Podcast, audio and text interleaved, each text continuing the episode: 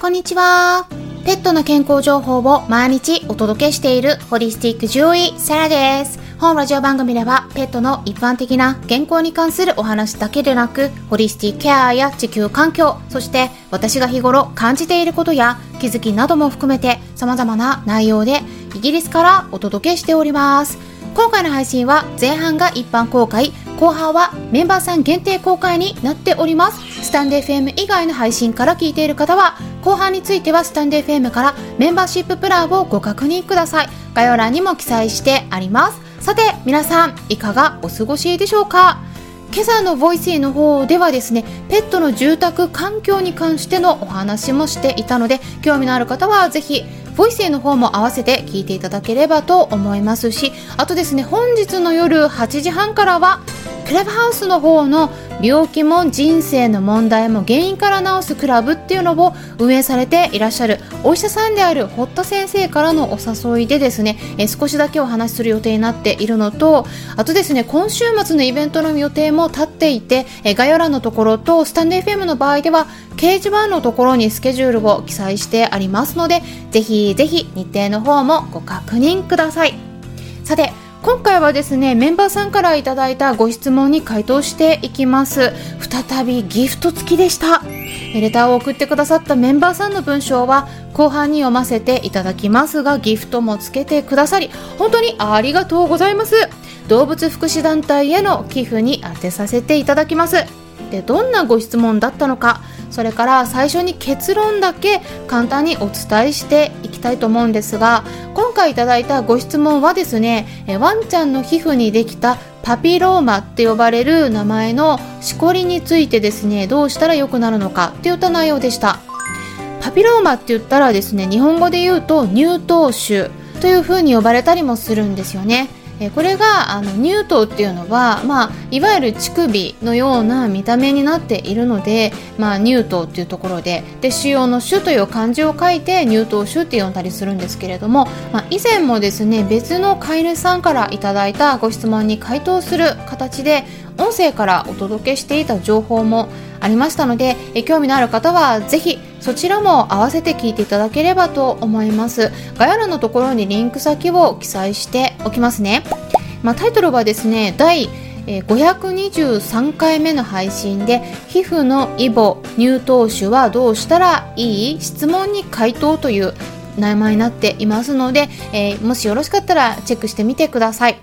で、どうしたらいいかというところでですね、まず最初に基本的なところをお伝えしたいんですが、え乳頭腫っていうのはパピローマウイルスって呼ばれる名前のウイルスの感染によって引き起こされるものがまあ多いんですね。なので、まあ、人間にはうつらないんですけれども、免疫の機能の落ちているワンちゃんにはうつることも稀にあるので、まあ、同居のワンちゃんがいたらちょっと注意はした方がいいと思うんですけれども、まあ、免疫の機能がねあのしっかりしてればそんな風に移って症状を出すっていうことはあまりないんですけれどもねでただ、まあ、皮膚にできているしこりっていうのはこれね見た目だけでは診断できないので、えー病理検査をして診断を受けたっていうことでない限りはですね、えー、全て乳頭腫だという風に考えてしまうのはちょっと危ない場合もありますのであんまりね数が増えているような場合だと注意した方がいいかなとは思います。例えばですね、まあ、ほとんどが良性ではあるんですが見た目が似ていてもですね実際に検査すると乳頭腫ではなくて皮膚の皮脂腺腫とかあとは皮内角化上皮腫とかですね皮膚脳腫とか、まあ、こうちょっとね別の名前の病気の場合があるんですね。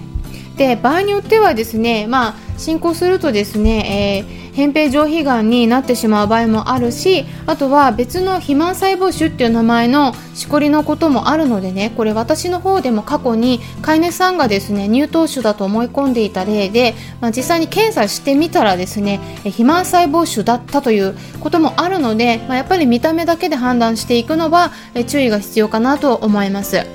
で、まあ、重要なのはですねなぜそういったしこりが増えてしまっているのかっていうところなんですね。まあ、結局ですねこれは乳頭腫にも限らないこととして言えるんですが、まあ、良性であっても悪性でも腫瘍ができているっていうことは細胞が異常に増えてしまっているという現象を止められない状態に体がなってしまっているというところが大元の原因なんですね。でそれではなぜそうやって細胞がおかしくなってしまっているのかっていうのを考えますとそれは免疫の機能がうまく働いていないからなんです。でその免疫の機能をうまく働かせるようにしたり細胞の劣化ですね。つまり酸化っていうのを防ぐためのサポートをしていったり栄養をしっかり加えることで体のさまざまな機能がうまく連携して働けるようにしていくのが